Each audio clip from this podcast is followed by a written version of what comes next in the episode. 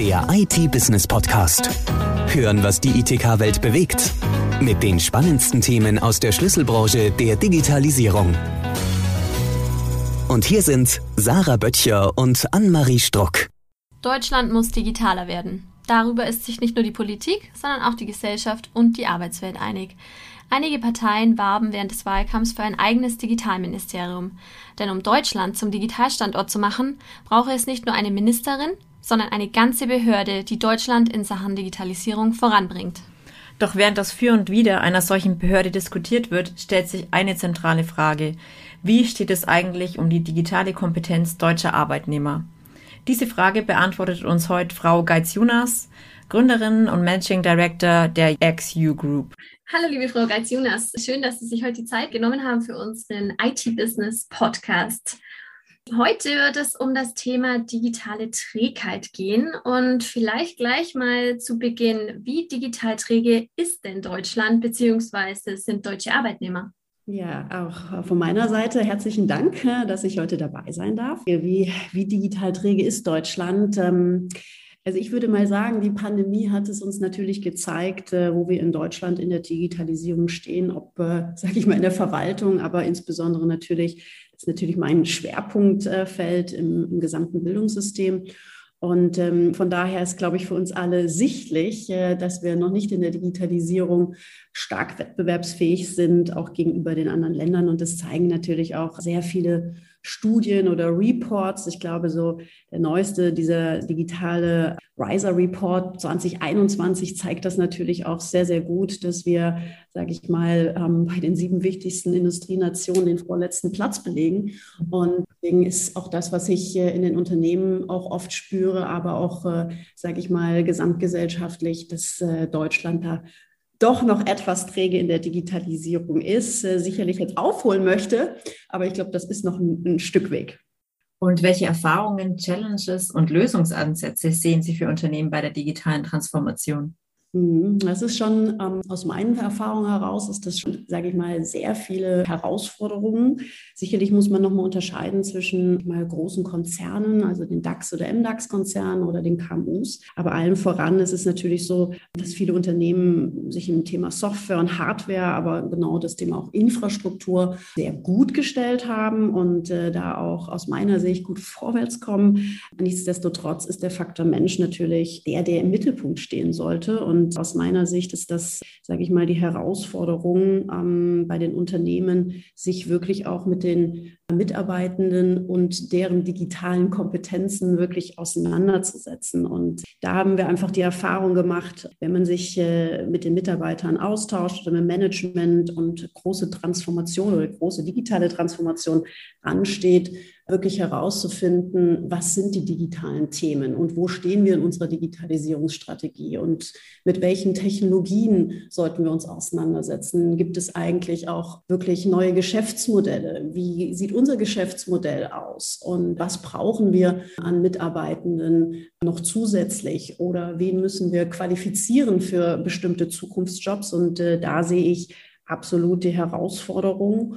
Und ähm, wir haben auch gemerkt, wir haben selber als XU so einen Reskilling-Index rausgegeben. Und da hat man auch gemerkt, es gibt ja sagen wir, für die Unternehmen, auch gerade in, in, in der Krisenzeit, in der Pandemie, auch Förderung oder Förderungsmöglichkeiten. Und die meisten wissen darüber gar nicht Bescheid, dass es auch insbesondere natürlich bei den KMUs solche Möglichkeiten gibt. Und ich denke, auf der einen Seite die Auseinandersetzung mit dem Thema der Digitalisierung als Riesen-Buzzword, da steckt ja ganz, ganz viel dahinter. Und mhm. sage ich mal, mit den ganzen Kompetenzen. Und auf der anderen Seite, was gibt es für Möglichkeiten der Finanzierung auch in, in diesem Bereich?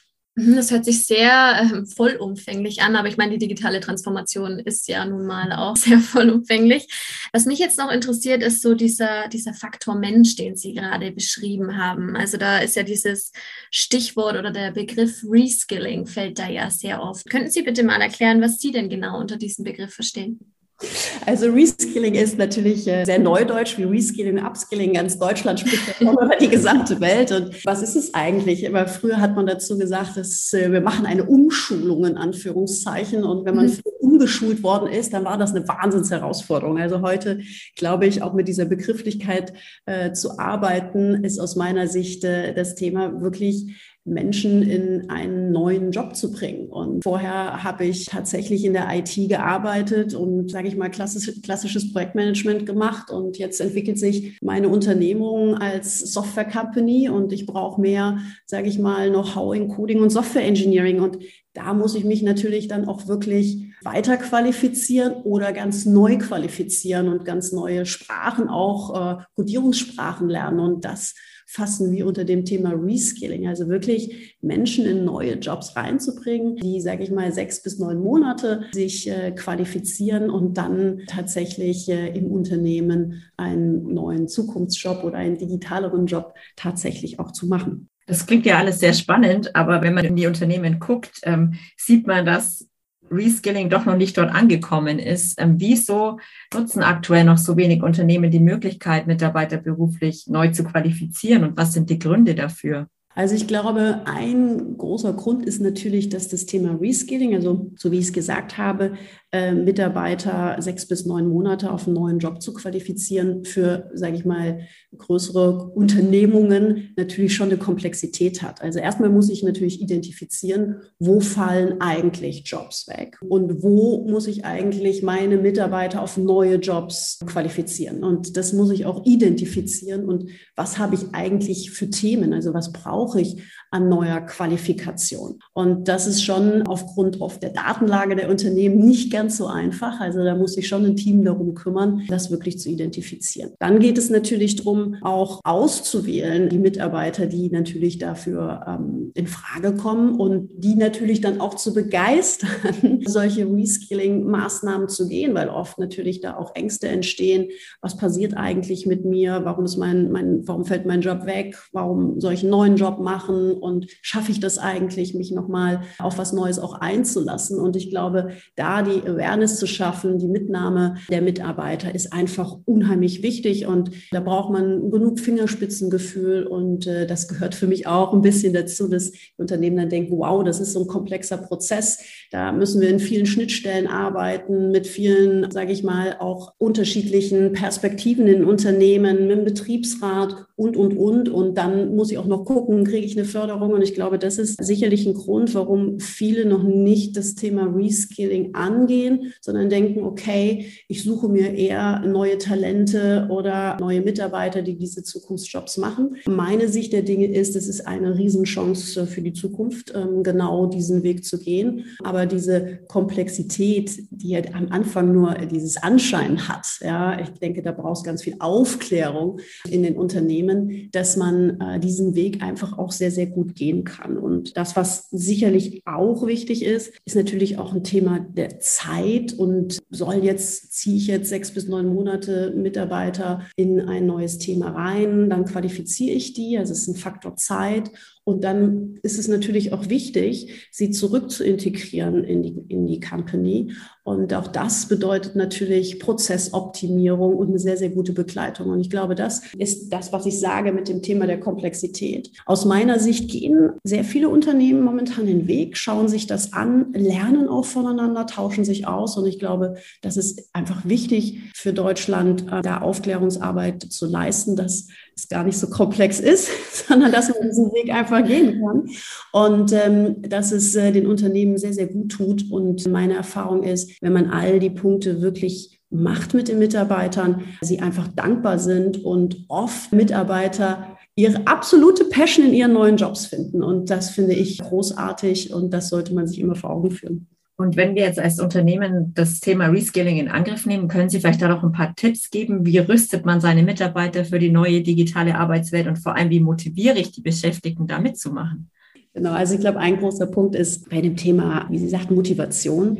Ich glaube, es ist erstmal wichtig, Ängste zu nehmen, Transparenz zu schaffen und was ich immer auch eben gesagt habe, das Thema der Aufklärung anzugehen, also wirklich zu kommunizieren. Und für uns ist es so, jede Qualifizierungsinitiative, also ob, sag ich mal, längere wie Reskilling oder auch das Thema Upskilling, also wirklich eine Qualifizierung zu bestimmten Kompetenzen, geht voraus, dass wir einfach eine Engagement-Initiative Initiative auch starten. Und das kann ich nur jedem Unternehmen empfehlen, wirklich kommunikativ die Mitarbeiter mitzunehmen, sich damit auseinanderzusetzen und da sehr, sehr gut zu kommunizieren. Also das ist für mich das Wichtigste als Tipp. Das Zweite ist, was ich sehe, ähm, von wem möchten denn Mitarbeitende oder Menschen lernen? Natürlich von sogenannten Role Models, wie man so schön sagt, mhm. oder von Multiplikatoren, also Menschen, die es schon durchgeführt haben, die Erfahrung gesammelt haben. Und von denen lernt man einfach unheimlich gerne. Und da geht ein wahnsinniger Spirit von aus. Und das sind unsere Erfahrungen, wirklich mit Multiplikatorenkonzepten auch zu arbeiten und ähm, mit Role Models zu arbeiten, dass man sich sehr stark auch identifiziert reflektieren kann und den Weg einfach mitgeht. Ähm, ich denke, sonst ist es wichtig, das ist ein sehr, sehr großes Thema. Wir hatten ja eben über Trägheit gesprochen. In der Infrastruktur sind wir schon ganz gut. Bei den Unternehmen ist es so. Es sind meine Beobachtungen, dass man natürlich digitale Tools zur Verfügung stellen sollte und eine technische Anbindung schaffen. Wir haben vor drei Jahren natürlich alle noch gelernt, ich sage es mal so schön, wie unsere, unsere Kinder in Klassenzimmern, ja, also in Räumlichkeiten und face face-to-face und haben Workshops und Trainings gemacht und alles hat sich natürlich verändert. Und man macht sehr viel über den Rechner remote und da muss man natürlich eine technische Anbindung haben. Und das ist das, was ich sehe in den Unternehmen, dass die White Color natürlich alle eine technische Anbindung haben und gut ausgestattet sind mit Rechnern und Tablets und natürlich mit dem Handy. Aber bei den Blue Colors, und das ist natürlich die ganzen Menschen, die in Produktion, in Fertigung und und und sind, haben natürlich noch nicht diese technische Ausstattung. Und da, glaube ich, ist einfach mein mein Tipp, das auch zu schaffen. Und ich sehe in vielen Unternehmen, dass wirklich dort auch, sage ich mal, Gelder in die Hand genommen werden, um diese Infrastruktur zu schaffen und äh, diesen, diesen technischen Anschluss und das auch, sage ich mal, die Blue Color wirklich äh, auch lernen können, weil ich glaube, sonst kippt das langsam im Bildungssystem, dass wir eine Zweiklassengesellschaft auch haben in den Unternehmen. Und das finde ich einfach wichtig. Und das ist mein absoluter Tipp, wirklich keine Zweiklassengesellschaft, alle technisch anzubinden und natürlich die Tools zur Verfügung zu stellen. Und ich glaube, was auch wichtig ist, und das sieht man auch bei den jungen Menschen, wir alle brauchen Orientierung. Und man merkt einfach durch die hohe Geschwindigkeit, das, was da alles drumherum passiert, braucht man Orientierung. Und wir wissen oft noch nicht, was sind die Zukunftsjobs. Auch da gibt es natürlich Studien und haben sich sehr viele weltweit beschäftigt, was sind die 15, 20 Zukunftsjobs. Und ja, ähm, die sind vielleicht auch kommuniziert, aber die Auseinandersetzung damit ist einfach wichtig. Also auch hier die Chance zu geben, das zu erklären und zu sagen, okay, auf was qualifizierst du dich und was heißt das für deine Zukunft? Und deswegen finde ich das Thema ähm, Orientierung geben, ist einfach auch eine Verantwortung von den Unternehmen, äh, die sie auch nehmen sollten. Sie haben gerade vorhin noch die technische Ausstattung angesprochen. Und da wäre jetzt meine Frage, was kommt denn bei Ihnen zuerst, die Technik oder der Mensch? Weil, also so aus meiner redaktionellen Erfahrung hat man oft das Gefühl, man kauft einfach das UCC-Tool und es wird dann schon laufen und so ist dann quasi digitales Arbeiten möglich.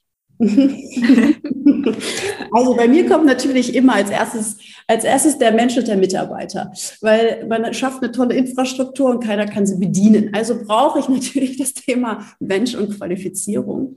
Nichtsdestotrotz läuft das miteinander ein. Also wenn wir, wenn wir qualifizieren und wir haben keine technischen Lösungen und wir müssen remote natürlich lernen wie in den letzten zwei Jahren, dann haben wir natürlich dort auch ein, ein großes Problem.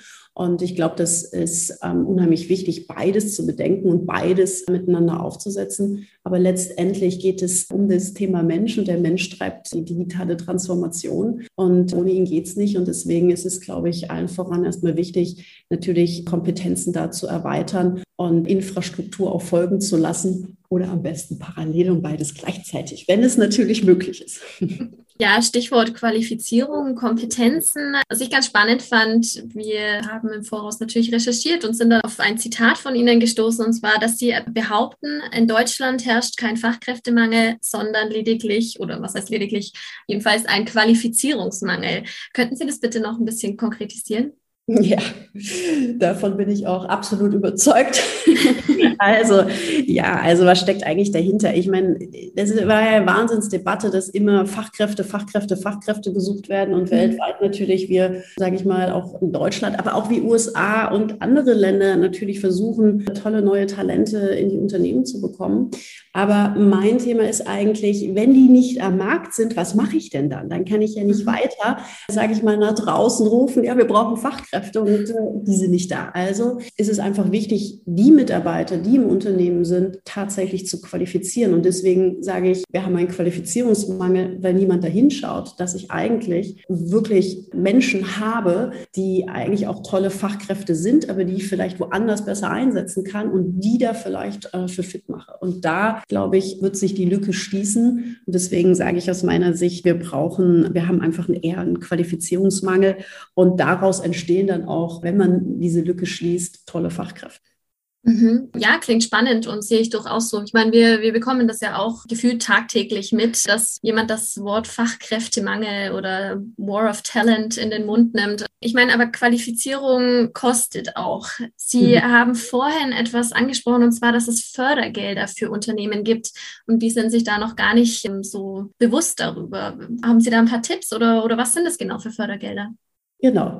Also es gibt zum einen das Arbeit von Morgen Gesetz und äh, zum anderen das Qualifizierungschancengesetz, was von der Regierung ausgerufen worden ist und wo man Fördermöglichkeiten hat. Es gibt Fördermöglichkeiten auf die Qualifizierungsmaßnahmen, aber es gibt natürlich auch Fördermöglichkeiten, sage ich mal, auf das äh, Entgelt und die Entlohnung. Und da können die Mitarbeiter ähm, oder die Unternehmungen natürlich bei der Bundesagentur für Arbeit sich Maßnahmen der Qualifizierung quasi auswählen und bekommen dann diese Förderung. Und das finde ich natürlich äh, sehr, sehr gut. Da haben wir, glaube ich, schon mal etwas geschaffen, mhm. Ähm, wo man einfach Unternehmen unterstützen kann oder natürlich auch Mitarbeiter, die in die Arbeitslosigkeit gerutscht sind aufgrund der Pandemie, auch in Zukunft, wo Jobs wegfallen und das finde ich äh, sehr, sehr gut. Das wurde auch kommuniziert, das wurde auch öffentlich kommuniziert. Nichtsdestotrotz, mhm. wenn solche Gesetze rauskommen, muss man die auch gut verstehen und muss sich damit auch auseinandersetzen. Und da ähm, sage ich mal, stecken auch Prozesse dahinter, wo viele Unternehmen oder Menschen dann einfach sagen, wow, okay, wie kann ich das eigentlich machen und wie bekomme ich das hin? Und da ist es für mich auch wichtig, kann man mehr und mehr natürlich noch Aufklärungsarbeit auch leisten von der Regierung, von der Bundesagentur für Arbeit, dass wirklich viele Menschen das einfach auch nutzen, weil ich das einfach eine, eine tolle, tolle Initiative oder tolle Gesetzesvorlagen empfinde. Mhm. Das bedeutet, Sie sehen durchaus auch die Politik in der Verantwortung, hier aktiver zu werden. Vielleicht gleich das Digitalministerium, das vielleicht irgendwann mal dann doch äh, Realität wird. Absolut. Also ich sehe die in der Verantwortung, aber jetzt sind wir natürlich wieder bei der Trägheit. Also die tragen natürlich auch ganz schön dazu bei mit. Es ist meine Perspektive drauf und ich glaube, ja, absolute Verantwortung muss was gemacht werden. Ich hoffe auch äh, mit der neuen Regierung, dass das Thema digital nach vorn getrieben wird und äh, wir ein, ein wirklich digitales Ministerium bekommen, die sich genau um die Themen auch kümmert, um, um das Thema Bildung in der Digitalisierung voranzutreiben, aber auch bestimmte Prozesse etc. pp. wirklich da auch, äh, sage ich mal, ein bisschen Schwergewicht reinzubekommen. Ich denke, nichtsdestotrotz, die Politik wird es nicht in der Geschwindigkeit leisten können. Und deswegen braucht es auch weiterhin, bin ich der festen Meinung, private Initiativen, die dort auch mit unterstützen und die einfach eine höhere Geschwindigkeit reinbringen. Ja, definitiv sehe ich auch so, bin ich bei Ihnen. Es ist jetzt aber ganz schön umfänglich, so dieses Thema Rescaling für Unternehmen. Haben Sie da vielleicht ein paar ja, konkrete Tipps jetzt einfach für Unternehmensentscheider, jetzt ihre Mitarbeiter zu ermutigen, aber auch Fördergelder zu beantragen? Was, was ist denn da der, der erste Schritt beziehungsweise der richtige Weg? Welche Tipps können Sie da geben? Ja, ich glaube, man muss es einfach, man muss den Mut haben, ein, ein, Team aufzusetzen und es auszuprobieren. Ich glaube, nicht immer vom Hören sagen wahrgenommen zu haben, okay, das ist einfach viel Arbeit und das ist eine Komplexität, äh, Fördergelder zu beantragen und es ist schwierig, die Mitarbeiter zu identifizieren, ähm, sondern einfach zu sagen, hey, komm, wir machen das. Und ich glaube, diesen, diese Mut und diese Kraft und, sage ich mal, Entscheidungsträger wirklich da auch äh, verantwortungsbewusst da in das Handeln zu bringen, das ist für mich absolut wichtig und das ist der erste Schritt. Und dann folgt aus meiner Sicht auch alles und auch den gemeinsamen Austausch über die Unternehmen. Es gibt äh, genug Anlaufstellen äh, und Initiativen, die, die da unterstützen können. Und ich glaube, diese erste, diese erste Bewegung ist, ist einfach unheimlich wichtig, dass die Unternehmen die gehen. Und das, das Zweite ist wirklich, ich hatte das eben auch schon mal gesagt, äh, wirklich das Thema Zeit zum Lernen zu geben, weil Zeit ist natürlich das größte Gut und man möchte ja, dass alle arbeiten und wirklich ihren Job mit Ergebnissen auch wirklich gut, gut hinstellen, also wirklich freie Zeit zu schaffen für, für das Lernen, für das Thema Reskilling. Ich glaube, das ist so ähm, aus meiner Sicht die, die, mit die wesentlichen Elemente. Das bedeutet, so als Fazit, Unternehmen müssen einfach die digitale Trägheit überwinden. Absolut, das, äh, das sollten Sie und es ist auch gar nicht so schwer. Also ich bin total positiv gestimmt, äh, weil ich einfach jetzt in den, in den, letzten Jahren, in den letzten zwei Jahren auch gesehen habe, dass Bewegung aufgrund natürlich dieser Situation und dieser Pandemiebewegung reingekommen ist. Es hat uns trotz allem, dass das wahnsinnig schwierig und herausfordernd für die ganze Welt ist, hat es bei der Digitalisierung dazu beigetragen, dass mehr Schwung reinkommt und das merke ich auch, hält auch an und es bleibt. Und das finde ich sehr wertvoll, wenn man aus dieser ganzen schwierigen Situation was Positives nehmen möchte. Vielen Dank für das schöne Abschlusswort und danke auch für Ihre Zeit, für das spannende Gespräch. Ich habe zu danken. Auch von mir vielen Dank für Ihre Zeit und an unsere Hörer vielen Dank fürs Zuhören und bis zu einer nächsten Folge. Der IT-Business Podcast. Hören, was die ITK-Welt bewegt. Der Audiopool mit den spannendsten Themen aus der Schlüsselbranche der Digitalisierung. Jetzt abonnieren auf Spotify, Soundcloud, YouTube, Deezer und iTunes.